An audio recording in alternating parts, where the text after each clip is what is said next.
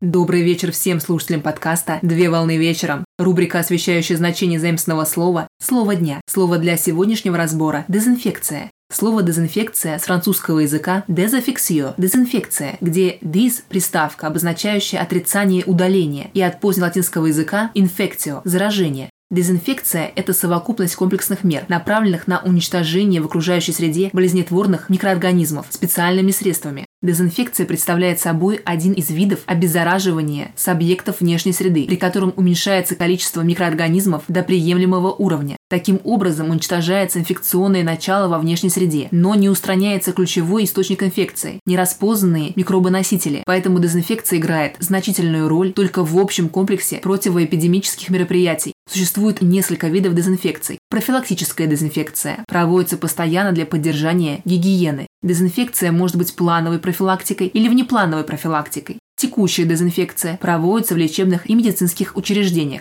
И заключительная дезинфекция проводится после госпитализации и изоляции. Существует несколько методов дезинфекции. Физический метод – обработка лампами, излучающими ультрафиолет, химический метод – обработка антисептическими и дезинфицирующими средствами, комбинированный метод – сочетание нескольких методов при дезинфекции и другие методы. На сегодня все. Доброго завершения дня. Совмещай приятное с полезным. Данный материал подготовлен на основании информации из открытых источников сети интернет с использованием интернет-словаря иностранных слов.